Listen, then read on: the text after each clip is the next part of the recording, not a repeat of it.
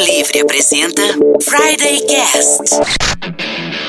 Pessoal, eu sou o Michel Gomes e este é o Friday Cast.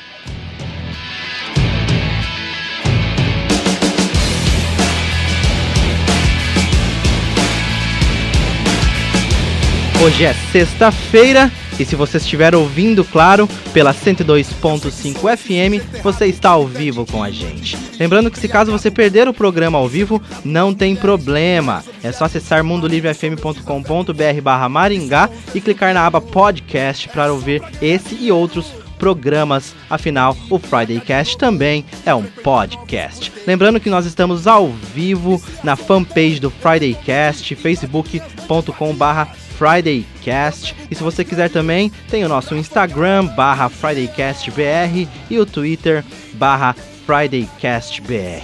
O tema do programa de hoje é cerveja. Sexta-feira. Sexta-feira, cerveja, nada melhor do que isso. É, e, e é o seguinte, nós vamos discutir, não é, não é qualquer cerveja. Cerveja artesanal, isso aí. Os desafios do mercado, também como apreciar uma boa cerveja, qual a diferença das cervejas artesanais para cervejas industrializadas. Então vamos lá. Comigo neste bar da inovação que é o Friday Cast, temos o Bêbado de Boteco. Olá, eu sou o Chris Bertoldi e uma das piores invenções da humanidade é a torre de chopp. Quem gostou disso aí dá um rei. Temos o degustador de cervejas artesanais. E aí galera, aqui é o Diogo Sais e eu odeio IPA.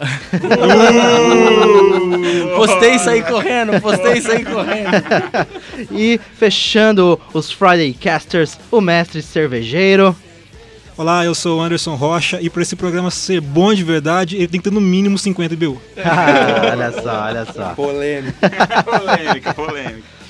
Temos também convidado especial no programa de hoje. É isso mesmo, é o Paulo Nami da Cervejaria Catedral. Seja muito bem-vindo, Paulo. Muito obrigado, agradeço o convite de vocês aí. Satisfação imensa poder passar uma sexta-feira falando de cerveja com vocês aqui. Isso aí, isso aí. Olha só, e para completar o dia de hoje, a gente vai sortear dois pares pro Rock to Beer, evento que acontece amanhã no Espaço Vivaro, que é o antigo Excellence, que a Cervejaria Catedral também está participando. Então é o seguinte, você envia um WhatsApp pro 991442925 com seu nome completo e a hashtag cerveja, que no final do programa, às 7h20, nós vamos sortear as pessoas. É isso mesmo, às 7h20. Afinal, o Fridaycast fica até às 7 horas no seu dial, na Mundo Livre 102.5 FM. Quando acaba aqui no dial, a gente vai para a internet, na, no Mundo Livre, fm.com.br barra Maringá. Você pode continuar ouvindo a gente mais 20 minutinhos, ok? Além dos pares de ingressos pro Rocket Beer, eu tenho aqui uma cerveja da Mundo Livre, tá? Uma cerveja que a gente fez em parceria com o pessoal lá da, da Way Beer de Curitiba, isso mesmo. Então, você pode ganhar ou pares de ingressos pro Rocket Beer ou uma cerveja da rádio, tá bom? É isso aí. Bom, como o programa de hoje tem um tema muito legal, a gente precisa aproveitar ao máximo, a gente vai entrar logo nesse tema. E eu quero falar com o Paulo Nami sobre os desafios do mercado cervejeiro. Paulo, como certo. que tá o mercado? Vocês que já estão né, há um bom tempo no mercado, vocês fazem cervejas, faziam também, né, é, é, em rótulos e hoje estão com uma cervejaria na cidade. Fala um pouco pra gente. Michel, o, o mercado cervejeiro está em franca expansão no país, assim como isso reflete muito provavelmente o, o que vem acontecendo no, no mercado americano da cerveja, de cervejas especiais, de cervejas artesanais. Que, mas lá o boom aconteceu há aproximadamente 30 anos atrás, né? E aqui chegou com um pouquinho de atraso, mas a coisa tá alavancada, tá, tá crescendo exponencialmente, mês a mês, ano a ano. Para você ter uma ideia, em 2007 havia registrados no MAP, no Ministério da Agricultura, que é um órgão que regulamenta e fiscaliza cervejarias, aproximadamente 40 é, indústrias cervejeiras. Hoje nós temos uma, passamos esse mês passado de setembro passou de 600 registrados. Caramba. Então é um crescimento em franca expansão, é, tanto cervejas que optam pelo mercado de garrafa para distribuição é, seja regional, estadual, para o país inteiro, quanto no nosso caso ali da Cervejaria Catedral pro, pro Beba Local, para distribuir no chopp, uma- sem, sem engarrafar, sem pasteurizar, servir a cerveja da forma mais fresca possível e, e atender o público local e regional com o que a gente tem de melhor e principalmente feito aqui, né? Que legal. Mas vocês engarrafavam cervejas, né? Nós engarrafávamos cerveja e chegamos a distribuir para mais ou menos 23 estados. Legal. Mas a gente viu que por uma questão, inclusive mercadológica, né, quando a gente fala de mercado, a gente tem que falar também da- das dificuldades, né? Que no caso era, era uma tributação, a tributação é, vigente para a indústria cervejeira hoje, ela é pesada, é bem pesada, então é, aproximadamente 45, 47% de uma, de um- de uma cerveja, do valor de uma cerveja é imposto, é tributação. Entendi. Você E dava pra tomar duas com Dá preço de tomar uma, né? duas com preço de uma. Cara, é mais ou menos isso. Que sacanagem. E, e é complicado. Então, outras medidas que vêm sendo tomadas aí, ontem, por exemplo, a inclusão das micro cervejarias no, no Simples Nacional. Então, é, podem ser que, que tragam benefícios para a indústria cervejeira, nesse- Então- em termos de, de rotular e distribuir na garrafa e tornar mais acessível o produto para o público final. Entendi. Então a gente não pode. Então a gente pode afirmar que esse boom de cervejarias artesanais está crescendo, mas não é devido a nenhum incentivo do governo, então, a, a pri- a priori. A priori não. É mais um trabalho que, que diversas cervejarias têm feito para incentivar o, essa descoberta de um outro universo diferente do que a gente tem sido empurra, de, que tem sido empurrado goela abaixo da gente E nos últimos brasileiro anos. Tá né? gostando, né? E É, cara, tá, tá ficando legal, né? O brasileiro está gostando bastante disso, mas ainda assim é um, são, é um, esse é um ponto meio regional a ser tocado, sabe? Não é em todo lugar onde a cerveja, a cerveja especial, a cerveja artesanal, ela está em evidência ou está se evidenciando, né? Ainda é um trabalho muito grande para ser feito, sabe? Hoje as, as cervejas especiais elas correspondem a uma, eh, a uma fatia de 1% do mercado. Um pouquinho. É- Então, assim, é, é muito pouco ainda, perto, por exemplo, do, de 10% dos Estados Unidos ou Ah, de outros lugares. Mas, Mas, é, mas a expectativa chega a ser boa, né? Porque em questão de público consumidor, a gente tem bastante cervejeiro no Brasil.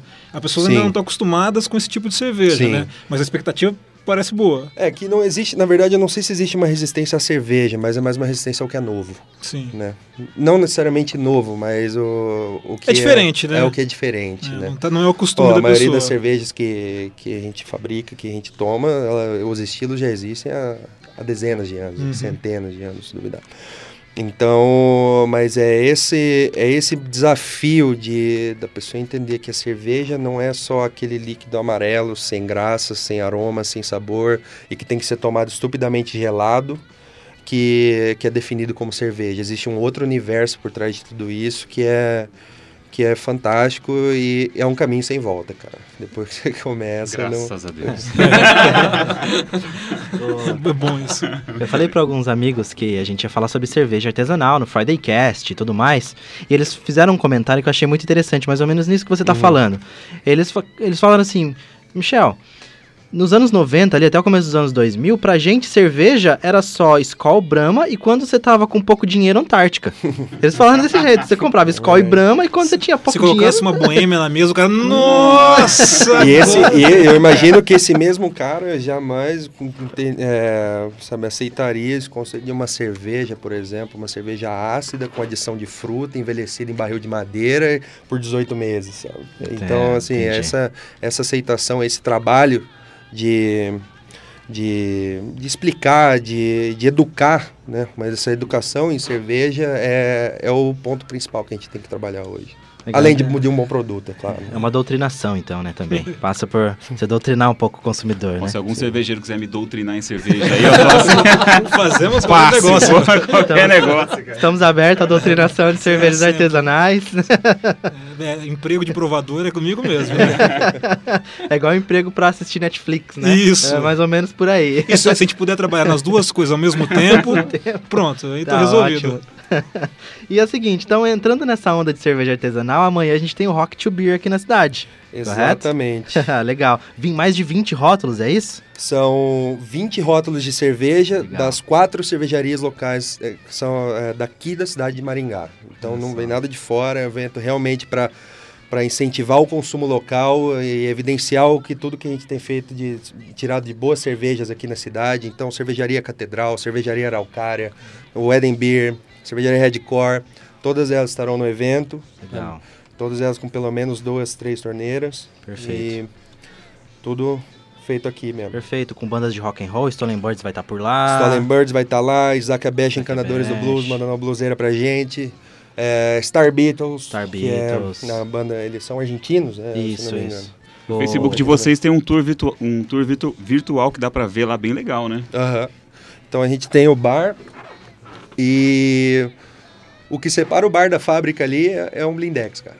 É um vidro. Então dali Muito você legal entra lá. no bar, você consegue ver a, a cozinha da cervejaria, né? As tinas de mostura, de fervura. Logo um pouco atrás, logo atrás delas vem os tanques, os fermentadores e tal. Então essa a gente acaba conseguindo passar, eu imagino, né? Uma, uma experiência legal para quem vai visitar e saber que está bebendo direto da fonte ali, que ali é feita, ali é consumido.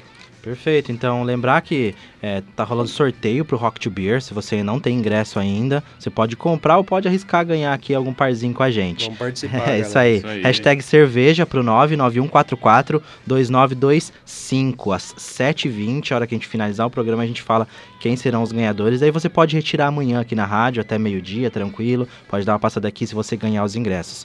Beleza? É o seguinte, a gente tá encerrando esse primeiro bloco. Já já a gente volta com mais Friday Cast, falando de um, de um tema polêmico, digamos assim. Milho na cerveja. É é, como, como que fica essa história? Já já você vai saber um pouquinho mais sobre isso. De volta com o Friday Cast na Mundo Livre FM. Um programa de rádio na internet ou um podcast de internet no rádio? É isso aí. Estamos falando sobre cerveja e para aproveitar, a gente está sorteando dois pares de ingressos para o Rock to Beer que acontece amanhã lá no Vivaro Eventos. Então manda um WhatsApp pra gente no 991442925 com a hashtag cerveja. Você pode buscar se caso você ganhar até amanhã meio-dia. E se você não conseguir acompanhar o programa até o final, não tem problema. Na postagem lá do Facebook a gente vai deixar os ganhadores da promoção. Você pode entrar no, no facebook.com/barra FridayCast para conferir. Beleza? Vamos voltar então pro tema, um tema deveras polêmico, digamos assim. É, algum tempo atrás vocês devem ter visto nas redes sociais e afins por aí o lance da cerveja com milho, milho na cerveja. É, Agora eu quero perguntar pro nosso, pro nosso convidado Paulo Nami essa questão do milho na cerveja, como que fica? Polêmico. Polêmico, Polêmico. polêmico. Mas, cara, o milho é um adjunto que ele é utilizado na cerveja é, há muito tempo, por diversas cervejarias. Mas, ah, falando aqui no Brasil, é, como é que eu posso colocar isso? Cara, o milho é usado para poder, pra, re- com uma finalidade, redução de custo. Certo. Então é para baratear a cerveja. sabe? É um adjunto que ele, ele, é um- ele é fermentável tanto quanto a cevada, quanto o malte de cevada.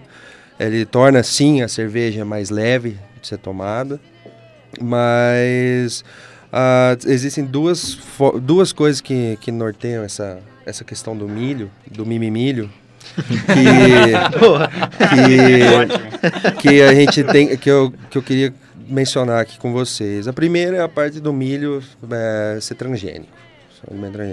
E isso não, não, não dá para constatar quais são os benefícios ou malefícios que causa, mas mesmo assim, toda essa questão de transgenia em, em modificação genética em, em, em cereais, em alimentos, em plantas, etc., é, é muito. É É, um assunto meio. de- é bem delicado de, se, de se tratar.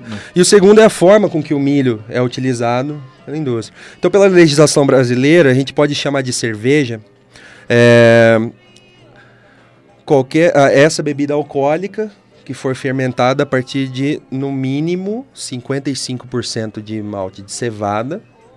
E o restante pode ser adjuntos como o milho ou açúcar ou o Arroz. arroz o sorgo, o sorgo não quem, quem que usa sorgo aqui né?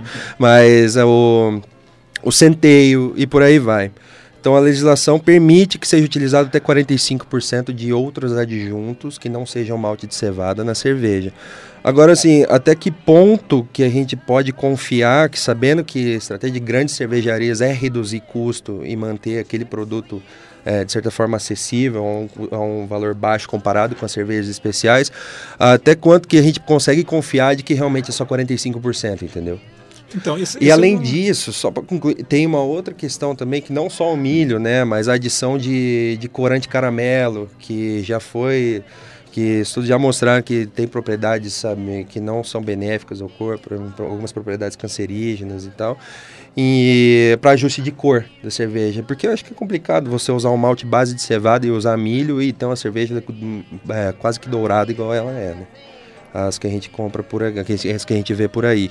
Então, esse, esses dois pontos, eu acho que são os mais delicados que a gente precisava tratar aí e eu queria saber também a opinião de vocês sobre isso. Não, sobre, vocês sobre essa questão, eu já vi que saiu uma pesquisa de alguma universidade que a maioria das marcas brasileiras não usam somente 45%, elas usam mais é, do que o- a legislação permite. Então, assim, isso já é uma, é uma questão em disputa. Assim. Uhum. Apesar da legislação dizer 45, nem sempre é 45. E, tá, e já tramitou, eu não sei como é que tá isso hoje, mas já tramitou uma tentativa de mudar essa lei, né? De Essa- não ser 45%, poder ser mais do que isso. de poder ser mais. Eu não sei exatamente em que pé que tá isso, mas existe, eh, mas está correndo é, e existe a, a grande chance de dessa legislação no que tange a cerveja, as definições pela legislação serem alteradas. Mas em detalhes eu não, eu não saberia te dizer exatamente o, o que, que vai ser alterado comparado com a legislação atual. Mas existem, tem cervejaria que, pô, mas então por que, que o milho é um vilão e o açúcar, que é largamente utilizado como adjunto, não como não acima de 45%, 45% ou mais, e por que, que o açúcar não é crucificado dessa forma também, entendeu?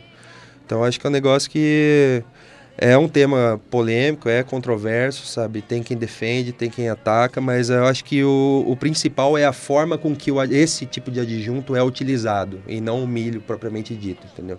Tem, tem, tem uma questão aí no meio que eu não, não sei o que, que os meninos acham, mas assim, eu acho que quando- o, a- o termo mimimilho é muito bom, porque quando começaram a fazer, fazer, fazer sucesso a ideia de cerveja artesanal, a gente começou pro bar tomar cerveja, vou dizer melhor qualidade, mas me entendo bem entre aspas, assim, porque eu não tô julgando mesmo.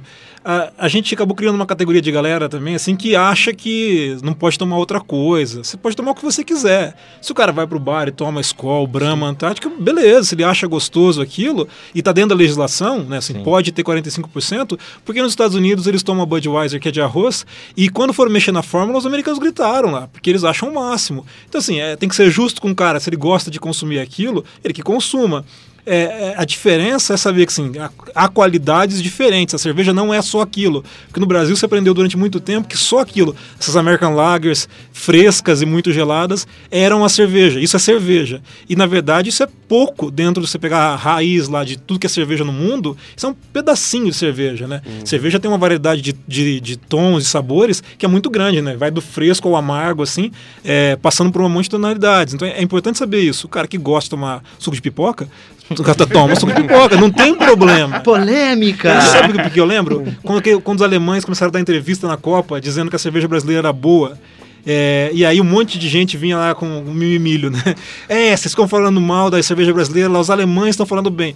Poxa, o cara que vem lá do frio, chega aqui no calor da pega, no Rio de Janeiro, o cara toma um negócio desse gelado, é Gelado. claro, cara, se der um sacolé pro cara, ele vai achar o máximo também. Você sabe por quê? Porque é uma cerveja, cara, que você tomando ela. Porque quente ninguém consegue tomar. Não, é possível. Mas tomando estupidamente gelada, do jeito que sempre foi passado pra gente, é, é uma cerveja que ela refresca, que ela mata a sede, que a longo prazo te embriaga Uhum.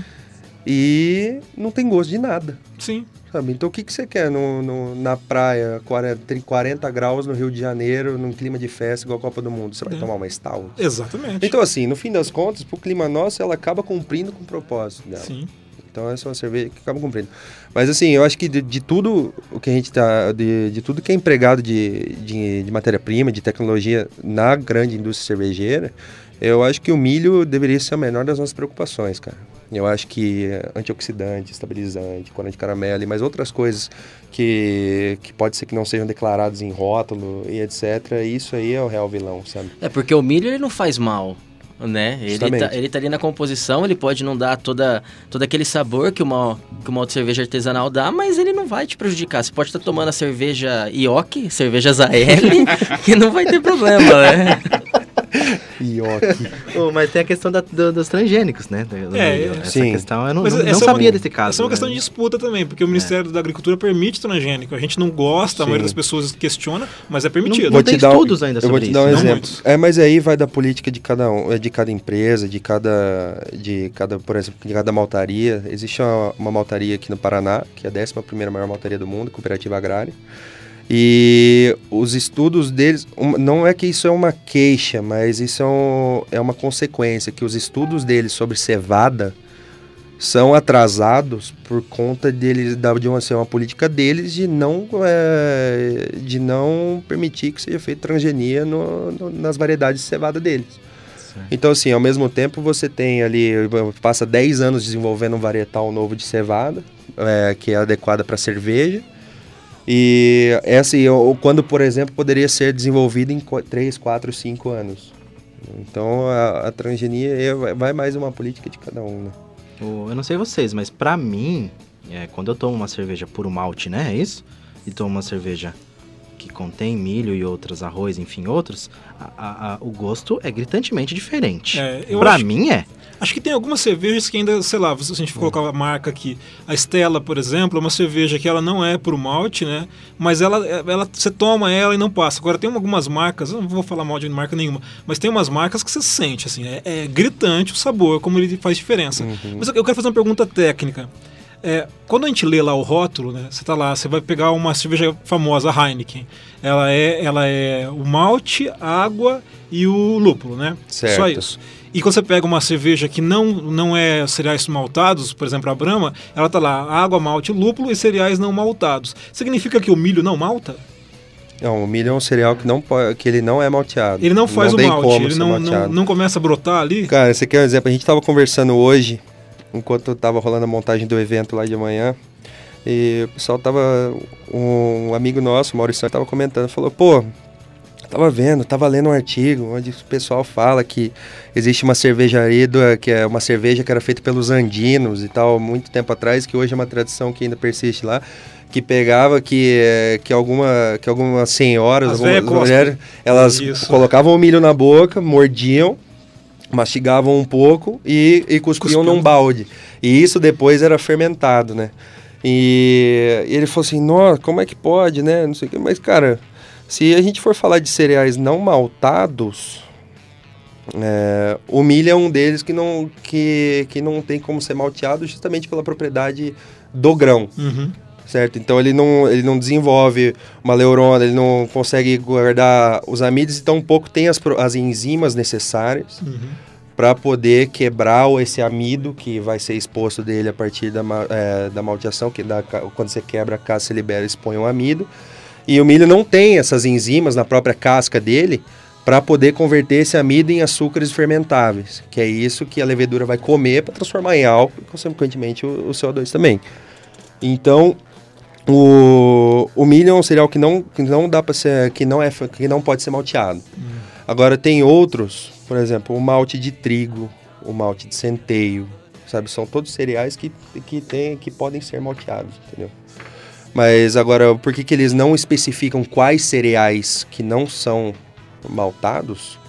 Ah, isso aí eu não. Aí já é a grande questão. É, aí já é outro mistério que O- não cabe a mim resolver. Vou, vou puxar um tema aqui que estava lá pro final da nossa pauta, mas acho que vai caber aqui Uhum. pro, pro pessoal que, que está nos ouvindo agora. As, diferentes, as diferenças entre as cervejas. Qual é a diferença de uma... é, famílias, é isso? IPA, quais são as outras? Sim. Explica um pouquinho pra É, gente. a gente geralmente categoriza as cervejas em famílias e depois em estilos. Perfeito. cerveja. Então, assim, eu acho que falar tipo de cerveja é um pouco. é generalizar um pouco algo que. um universo que, assim, que é, que é tão amplo, assim. Perfeito. Então, quando a gente fala de famílias de cervejas, a gente fala principalmente em relação a- a- ao tipo de fermentação, ao aspecto fermentativo dela.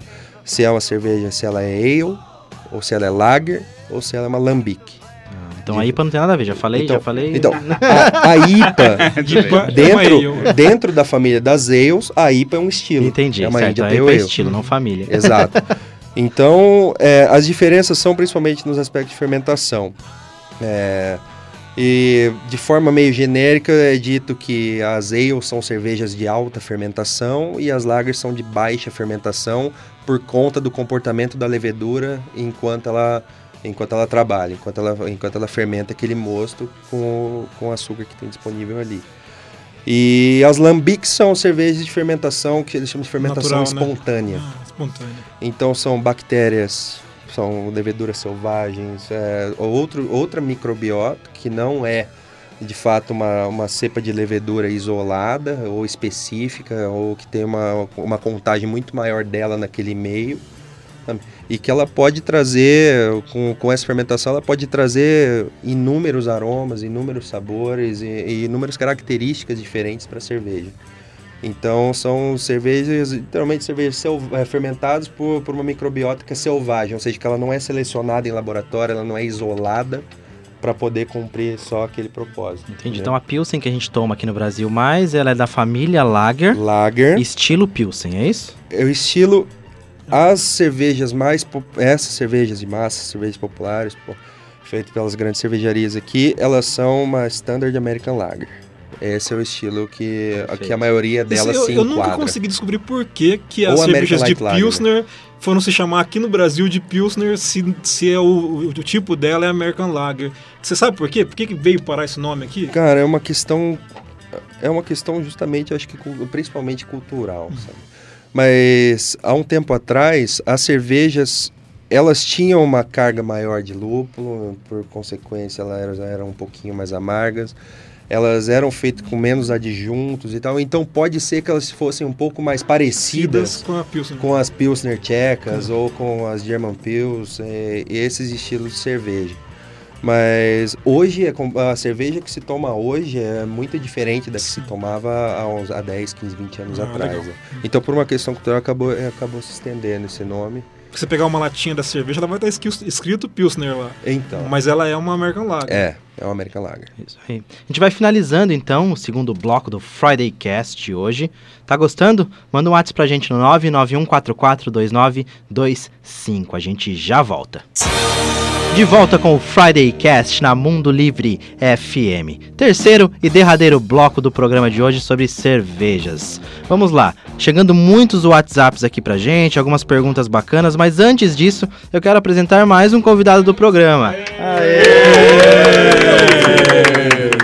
É isso aí, o Eduardo Fernandes, da cervejaria Caramujo. C. Fernan. Dá, uma, dá um alô pra galera aí. Alô, galera. Ah, isso aí, Eduardo. O Eduardo ele fez uma cerveja em parceria com a Catedral, correto? A Not So Black IPA, é isso aí?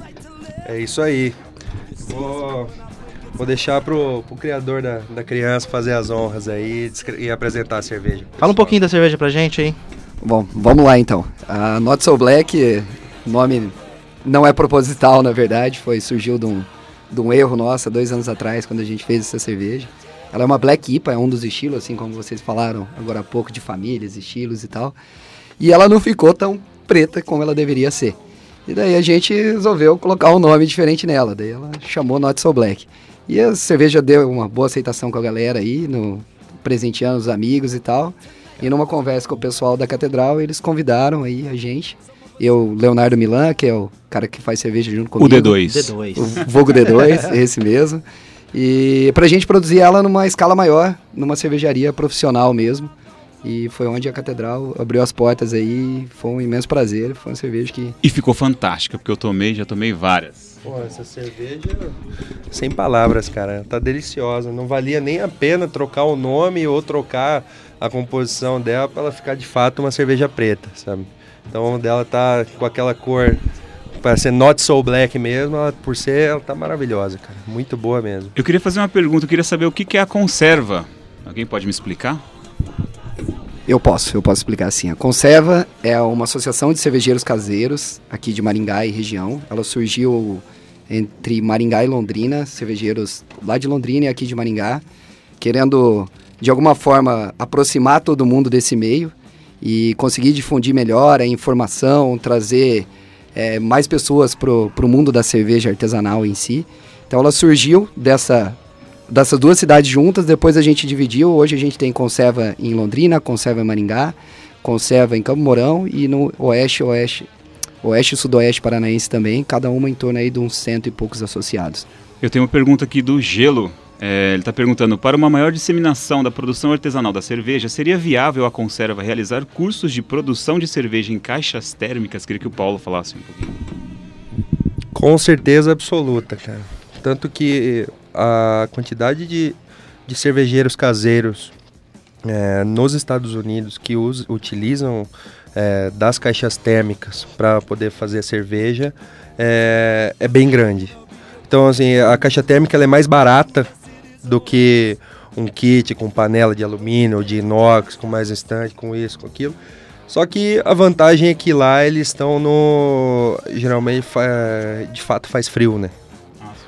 Então, assim, para eles é mais fácil é, trabalhar dessa forma e também é mais barato. E, e muito cervejeiro americano é, usam extratos de malte e para poder fazer a cerveja. Então a parte da mostura da cerveja, bom, acho que a gente pode conversar de processo daqui a pouquinho, mas a parte da mosturação do, da cerveja eles fazem só com os grãos e ao invés de fazer a mostura com o malte base que tomaria um volume maior dentro da caixa térmica, o cara não tem uma caixa térmica de 250 litros, ele pode, ele faz a mosturação dos grãos, sal dos maltes especiais e depois na hora de ferver ele joga o, o extrato de malte base. Então para ele fica um, algo um pouco mais enxuto para ele fazer cerveja e também mais barato.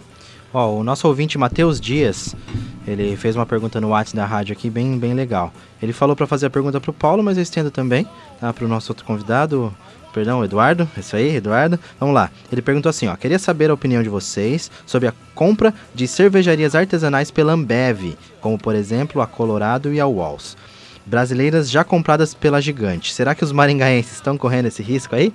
Nossa, pode começar. Matheus, sacanagem essa pergunta aí, cara. Bom, eu acho que o. É uma startup ou uma cervejaria? eu acho que o pior, pior problema, na verdade, aí, vamos dizer assim, a pior questão na compra de uma cervejaria menor, digamos, artesanal aí pelas, pelas grandes, não é nem a, a questão de, de baratear ou conseguir um, um, uma abrangência maior, o que for. O problema dessas grandes cervejarias é que elas buscam, nos estabelecimentos que elas vendem, a exclusividade. E isso fecha todo o caminho ali para todo mundo. Então, só tem que vender aquelas cervejas do portfólio deles. Então, isso é complicado e fecha portas para todas as outras. Eu, particularmente, acho que esse é o maior problema de todos. Obviamente que vem benefícios, é, a logística é muito melhor, a distribuição é muito melhor, mas o grande problema é isso, é o massacre, digamos, aí que, que elas fazem e que os outros não conseguem entrar e competir, que é impossível. Perfeito, perfeito. Vamos falar então um pouquinho do que, que é preciso para ser um cervejeiro. É, o, qual que é o start aí? Qual que é o primeiro passo para quem quiser fazer cerveja? Eu acho que o primeiro passo é amar a cerveja, curtir é, a cerveja, legal. porque o cara tem que gostar de cerveja. Não é uma coisa simples. Assim, ela é trabalhosa, ela é simples, mas muito trabalhosa.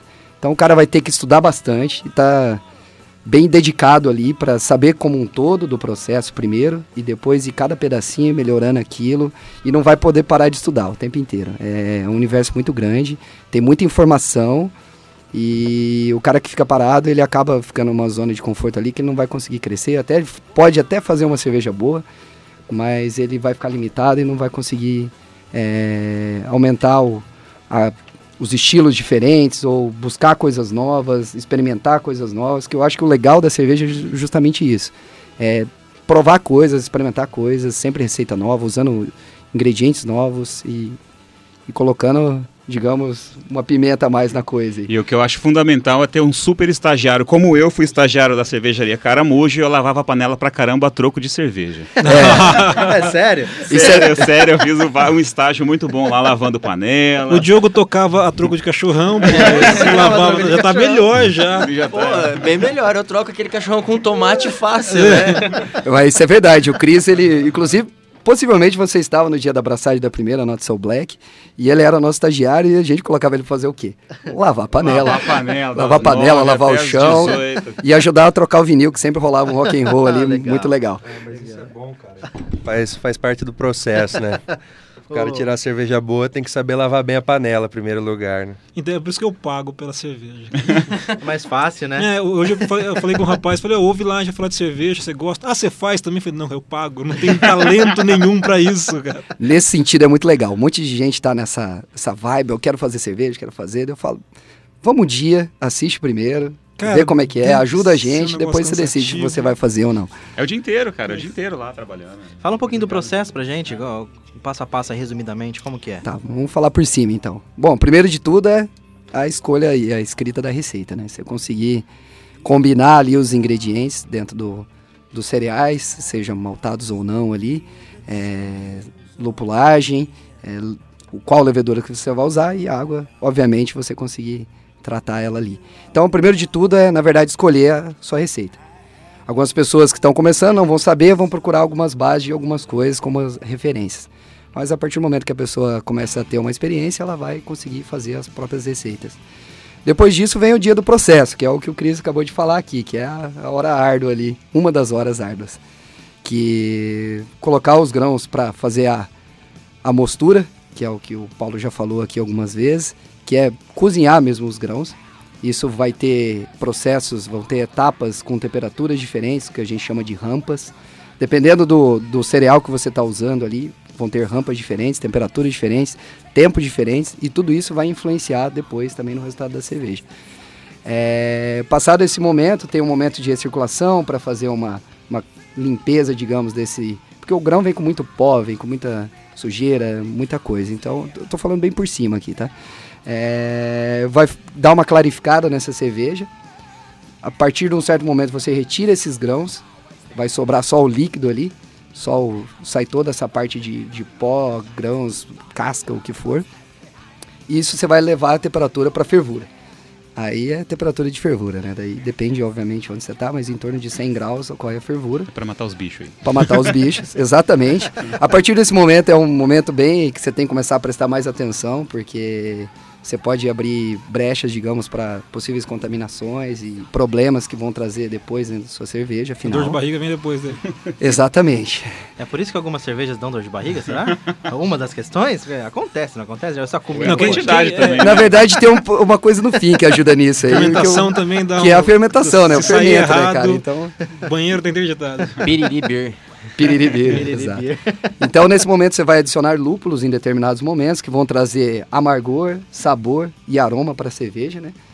E depois vem um momento de resfriar tudo isso, inocular esse fermento, né? Colocar esse fermento e deixar fermentar, que é a hora que é mais legal, digamos, é a hora que a levedura ali, o fungo vai estar agindo e gerando que a galera toda curte aí, que é o Uma- tal do O álcool, né? Uma, uma pergunta aqui, assim, eu, eu, descobri isso faz pouco tempo, depois que começaram as cervejas artesanais, mas eu, eu era curioso por causa dos refrigerantes. A cerveja, ela mesmo faz o gás dela, né? Ela não é gasificada, né? Sim, mas por definição, nem todo gás que a levedura forma é de fato é, bom Uhum. para cerveja. Então assim, durante a fermentação, só passando um pouquinho uma parte técnica, algumas cepas de levedura durante a fermentação elas trazem, elas formam alguns compostos, alguns subprodutos dessa fermentação alcoólica de transformar o açúcar Em álcool. em álcool mais o gás carbônico, elas trazem alguns outros compostos que são indesejáveis para a cerveja, aromas ruins. Então esse gás do, principalmente do, do início da fermentação, onde tá mais, onde a atividade metabólica dela é mais vigorosa, é, não é tão legal para a gente usar. Então, é, geralmente a grande maioria das leveduras que são utilizadas, a gente pode guardar, o que a gente chama de guardar é prender Uhum. esse gás da, da última fase da fermentação, do terço final dessa fermentação, que daí vai, vai trazer, no, principalmente na apresentação da cerveja no copo, aquelas bolinhas bem pequenas, Uhum. Que é uma coisa que o, o, o gás que a gente usa para carbonatar a cerveja de forma forçada não traz, Uhum. que são bolhas maiores. Então essas bolinhas bem pequenas que você vê no copo, assim, são, é, são um gás formado naturalmente pela, Pela pela, pelo metabolismo da levedura. Legal. A gente tá. Tem mais dois minutos aqui no rádio. A gente tá finalizando. Ah. Oh, Quero aproveitar o Rodrigo da Hey Hope pedir uma stout pro. Rodrigão, velho, prometo que eu arrumo pra você, mas na garrafa, por enquanto, não vai ter, cara. Mas- Só queria, galera, só queria aproveitar o espaço. Eu, eu cometi uma gafe aqui agora há pouco. É, o milho pode sim ser malteado, Ah, tá? Mas o que acontece. Polêmica! Mas o, o que acontece é que, é, é que quem utiliza o milho, é que o malte de milho, o malte do- de determinados cereais, ele é mais caro do que o cereal propriamente dito, É, o- porque passa por um processo de transformação. O, o Gustavo aqui falou pra gente daquela pergunta de por que, que não coloca é, milho, milho como não maltado, é porque possivelmente as cervejarias escolhem o que é não maltado mais barato da época, né? Sim. E além disso, é que o, o milho, é, você pode expor esse amido que tem no milho, é, de uma e as enzimas que são utilizadas também, que são ó, utilizadas no processo de fabricação quando você tem o milho, elas consomem, elas transformam esse amido em açúcar nessa etapa de misturação que o, que o Seferna falou, sem precisar ser um, é, sem precisar o milho ser malteado. Ah, tá. Então, como é o processo de malteação, ele emprega tecnologia, é um outro Ele processo gasta. de transformação, é, e ele acaba sendo um produto mais caro do que o cereal normal. Então, Perfeito. só para só para me retratar aí com vocês, não passar uma desinformação. Tá Isso ótimo. aí, então vamos finalizando o Friday Cast aqui no rádio. Mas é o seguinte, ó. Vocês que mandaram o WhatsApp pra gente, a gente vai responder algumas perguntas daqui a pouco no player do site, mundolivefm.com.br barra Maringá ou no facebook.com barra FridayCast, beleza? Pessoal, quero agradecer aqui o Paulo Nami, o Eduardo Fernandes pela participação no rádio, mas vocês ficam com a gente até 7h20, tá? Na Fechou. internet, beleza? Vamos lá. Beleza? Então vamos lá, galera. É isso aí. Vamos curtir agora um Beatles e daqui a pouco a gente tá no site. Valeu, um abraço. Friday Cast. Mundo